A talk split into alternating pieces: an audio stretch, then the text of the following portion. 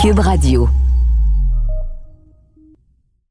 Es podria dir que des de fa molt de temps Catalunya i el Quebec han desenvolupat una gran complicitat i és que entre les nostres cultures hi ha moltes similituds que ens han permès teixir lligams d'amistat i establir una col·laboració ben estreta.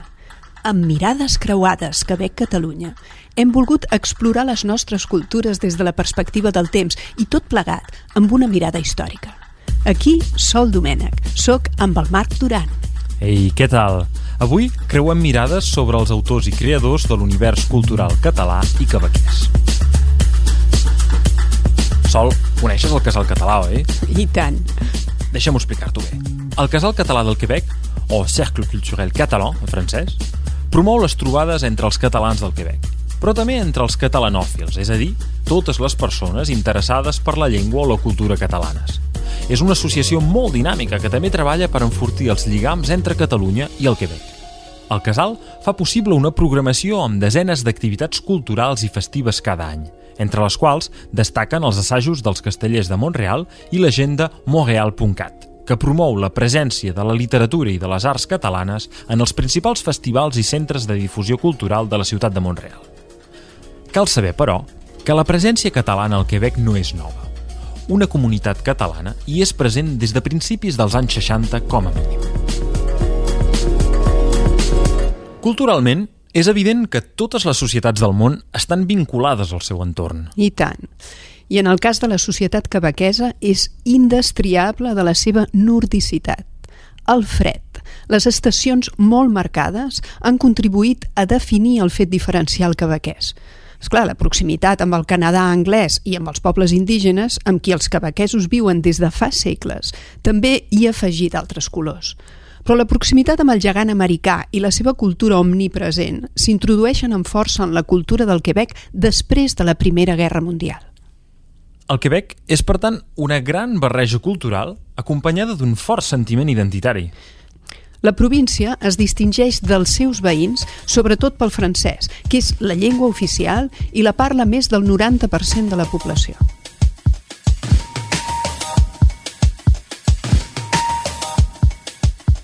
Marc, tu saps quantes persones parlen català?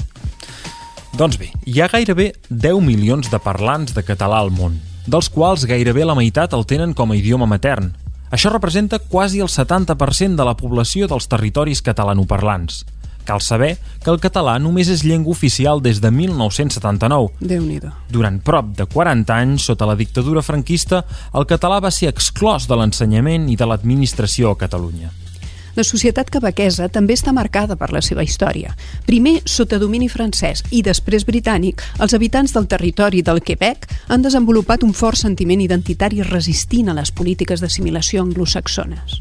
Doncs mira, l'experiència és similar pels catalans amb la llengua espanyola. Cal tenir en compte que el castellà, o espanyol, és un idioma culturalment molt poderós, amb més de 500 milions de parlants al món, i també és avui la llengua materna de la meitat dels catalans. Paral·lelament a aquesta dualitat lingüística que vivim a banda i banda de l'Atlàntic, la societat quebequesa manté de sempre lligams amb les cultures indígenes. Aquesta proximitat hi ha deixat una gran quantitat de trets culturals que ja ni coneixem de tan integrats com estan. És, per cert, molt interessant pels catalans la descoberta d'aquesta cultura de les primeres nacions i dels Inuit quan arribem al Quebec per primer cop. A primer cop d'ull, quan algú visita el Quebec, pot notar aquest lligam cultural amb els pobles indígenes a través de la toponímia. Per exemple, Quebec significa el lloc on el riu s'estreny. Sagner, d'on surt l'aigua. Gaspé, punta, fi, extremitat. El meu preferit és, però, Rimouski, país de land, que al Quebec se'n diu Orignal. Per cert, sabies que la paraula Orignal sembla ser que procedeix del basc? Ah, sí? Bé, però ja parlem dels bascos un altre dia. Sí, millor. I no hem d'oblidar que Canadà o Canata, si Jacques Cartier hagués parat bé l'orella, vol dir poblat. I mica en mica aquest nom va quedant i s'acaba aplicant a una regió molt més extensa. Per altra banda, la llengua francesa parlada al Quebec ha manllevat moltes paraules a les llengües indígenes. N'hi ha que fins i tot han arribat al català, com caiac o mocassí. Però els manlleus als pobles indígenes van molt més enllà de la llengua i dels noms dels llocs. Eh, en tindríem realment per un altre episodi. Una cultura té moltes eines a mà per fer-se entendre, però la novel·la n'és segurament una de les més importants. Per exemple, aquests últims anys al Quebec, un seguit de novel·les ha sacsejat les consciències dels quebequesos pel que fa als pobles indígenes. No sé, em venen al cap obres que han tingut un gran èxit de públic, com per exemple la novel·la de Michel Jean, Cucum, o el còmic d'Emmanuel Dufour, que té un títol força interessant. El podríem traduir per És el Quebec qui va néixer en el meu país. Aquestes obres i moltes d'altres ens parlen de la presència ancestral dels indígenes al Quebec. Marc, eh, quins temes interessen la novel·la catalana aquests darrers anys? Doncs jo diria que hi ha un esdeveniment traumàtic que plana sempre sobre la consciència col·lectiva dels catalans, i és la Guerra Civil i la dictadura franquista. La prova d'això és l'interès renovat que hi ha hagut pel tema al segle XXI en el món literari, amb novetats de gran èxit, com Els soldats de Salamina, de Javier Cercas, uh Mhm. -huh. Pa Negre, d'Emili Teixidor, Sí, I tant. o Les veus del Pamano, de Jaume Cabré. Així també com la reedició de clàssics, La plaça del Diamant, de Mercè Rodoreda, Que maco, eh? molt. O Incerta Glòria, la gran novel·la de Joan Sala sobre la Guerra Civil. Aquests dos últims, a més, tenen l'avantatge de ser novel·les biogràfiques, ja que els autors van viure en primera persona els fets que expliquen, cosa que permet als lectors d'avui d'establir un contacte directe amb aquells episodis sagnants que, malauradament, els nostres avis van conèixer. I tant.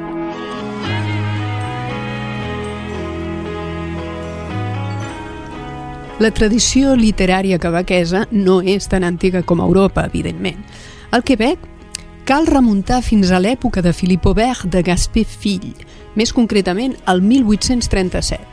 L'autor marca l'inici de la literatura quebequesa amb la seva novel·la La influència d'un llibre.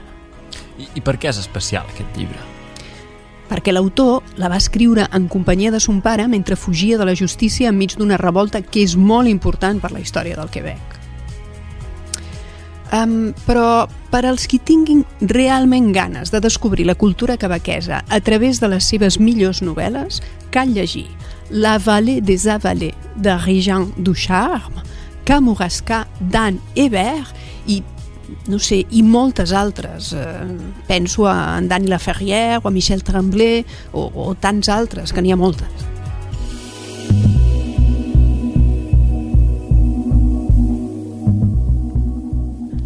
Jo no conec autors catalans que hagin publicat al Quebec. En coneixes tu, Marc? Mm, el primer que em ve al cap és el Jack Folk Ribas, nascut al Vendrell. Mm. Folk Ribas escriu, però també és arquitecte, crític literari i professor. I tracta, quan era a França, amb gent com Albert Camus o Le Corbusier. Però saps què és el més curiós? Que ha tingut una llarga trajectòria al Quebec i ha estat llegit i publicat, però no gaire al seu país natal. Quina llàstima, eh? Mm -hmm. Els catalans en general no recorden ni el seu nom ni les seves obres.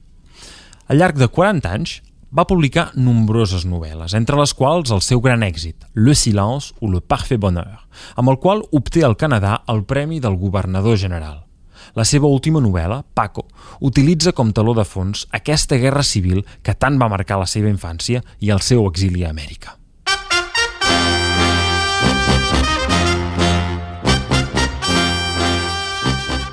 Sol, sabies que una de les grans dames del teatre quebequès també era d'origen català? Ah, no. Qui? La Mercedes Palomino, no has d'oblidar aquest nom. És un dels grans noms de la cultura quebequesa. Va fundar un dels teatres més importants de Montreal, el Teatre du Rideau Vert. Era coneguda a Catalunya? No, tampoc. El que passa és que va néixer a Barcelona el 1913, mm. però sent molt joveneta, amb només 4 anys, la seva família es trasllada a l'Argentina per la feina de son pare, que era periodista. Després es mudaran a Xile i després al Perú, on Mercedes, metge pels amics, s'inicia també en el periodisme, però en realitat és una apassionada del teatre. Per tant, intentarà combinar sempre aquestes dues passions. Després de la Segona Guerra Mundial la trobem a Nova York i a París, on és corresponsal. I finalment, el 1948 desembarca a Montreal. Eh, I això vol dir que arriba al Quebec en un context força especial.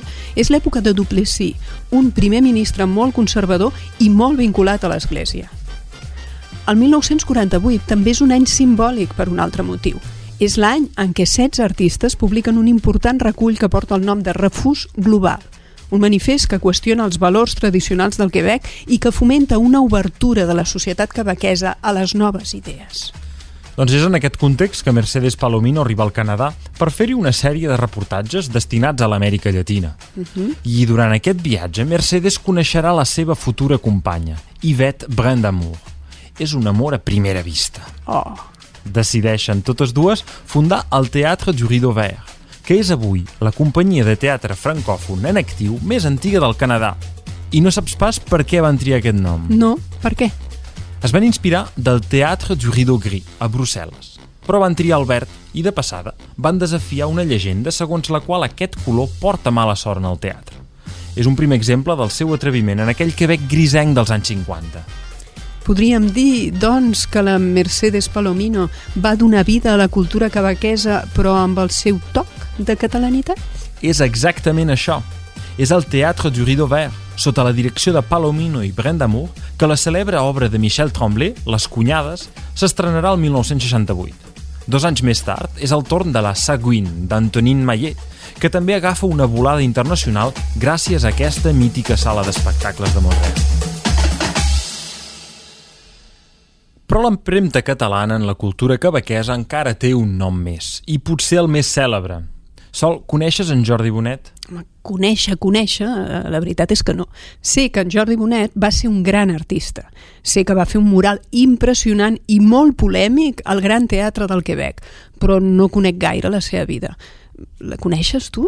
Explica-me'n, parla-me'n una mica més. El Jordi Bonet va néixer el 7 de maig de 1932 a Barcelona. Uh -huh. Va ser pintor, ceramista, muralista i escultor Bonet passa una infància marcada per la violència de la Guerra Civil i també per l'amputació del seu braç dret a causa d'un accident. Durant la seva convalescència, son pare l'inicia en l'art, en l'arquitectura i en la història de Catalunya. No va caldre res més perquè als 18 anys s'inscrivís a l'Escola de Belles Arts de Barcelona. Somiant amb frescos espectaculars i trobant el règim franquista massa opressiu, Bonet destrueix gairebé tota la seva obra i deixa enrere el seu país natal en direcció a Amèrica. Bonet s'instal·la al Quebec enmig dels anys 50 i allà dona llum formidables obres, sobretot murals i altres creacions per tots els racons del Quebec. Als anys 60, l'escultor afegeix a les seves obres el metall i el formigó. La seva primera gran creació pública és un homenatge a Gaudí, el seu arquitecte més admirat, que encara podem veure avui sobre les portes d'entrada de la sala Wilfrid Pelletier, a la Place des Arts de Montreal. Però la seva realització més coneguda és sens dubte el mural de 1.100 metres quadrats que ornamenta l'interior del Gran Teatre de Quebec. El 1970 va provocar un gran escàndol per la representació de cossos humans considerada obscena, però sobretot per culpa d'una frase del poeta Claude Péloquin que l'escultor hi va inscriure. No esteu farts de morir, colla de ximples? Ja n'hi ha prou. Aquesta frase provoca i escandalitza molta gent al Quebec, perquè la consideren vulgar i indigna d'un lloc de cultura. De fet, Bonet defensa Claude Peloquin, dient que el poeta no s'ha expressat de manera vulgar. És un complex de colonitzat que fa que alguns la trobin vulgar. I Bonet també dirà que havia vist canadencs francòfons a París amb vergonya de parlar, com també havia vist catalans a Madrid avergonyits pel seu accent en castellà i per la seva llengua. Mm. També dirà la vergonya hi és. La vergonya és en el fet de tenir vergonya. La vulgaritat és en la servitud. Bonet marca l'art públic del Quebec, però Catalunya és un planter d'artistes extraordinaris que influencien el món dels creadors. Només cal pensar en Miró, Dalí i sobretot en Gaudí. Antoni Gaudí és, com dèiem, una de les grans fonts d'inspiració de Jordi Bonet i la seva obra està directament associada a l'apogeu cultural de Catalunya. El seu estil es pot definir com orgànic, crea inspirant-se en la natura, però no renuncia als fonaments de l'arquitectura antiga. De fet, a través d'una mirada quebequesa, Barcelona seria com un gran museu Gaudí a cel obert. Ja ho pots ben dir. Marc, Quina és la primera pel·lícula quebequesa que vas veure a Catalunya? Mm, crec que va ser Monsieur Lazare, mm. eh, cap a l'any 2012. I tu? Jo va ser Leolo. No recordo l'any. Però abans, bastant abans. Um, I qui diries que és la gran estrella catalana del cinema que sigui coneguda mundialment? Eh, doncs pel món francòfon jo diria que sobretot el Sergi López. Mm -hmm. El 2001, el Sergi López va ser el primer actor estranger a rebre el Premi Cèsar al millor actor a França. No és poca cosa. El Sergi López va arrencar la seva carrera com a actor en el cinema francès, però els seus papers són més aviat políglots. Ha actuat en pel·lícules en català, en castellà, en francès, en anglès i fins i tot en italià. Però el cinema català no ha tingut tanta projecció internacional com el cinema quebequès, que té noms com Denis Villeneuve, Denis Arcand o Jean-Marc Vallée. Tens tota la raó. Però el que sí que hi ha són algunes sèries catalanes d'èxit mundial, com Polseres Vermelles, que ha fet la volta al món i que també s'ha adaptat al Quebec. Exactament.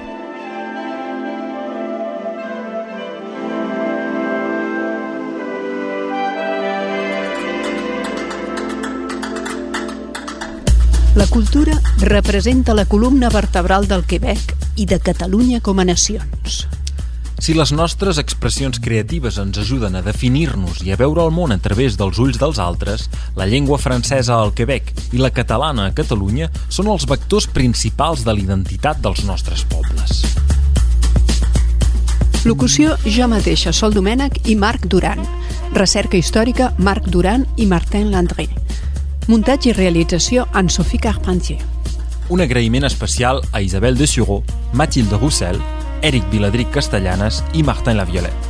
Difós en col·laboració amb l'Oficina del Quebec a Barcelona, aquest podcast és una producció de Montréal en Histoire, de H2 Emotion i de Cube Radio.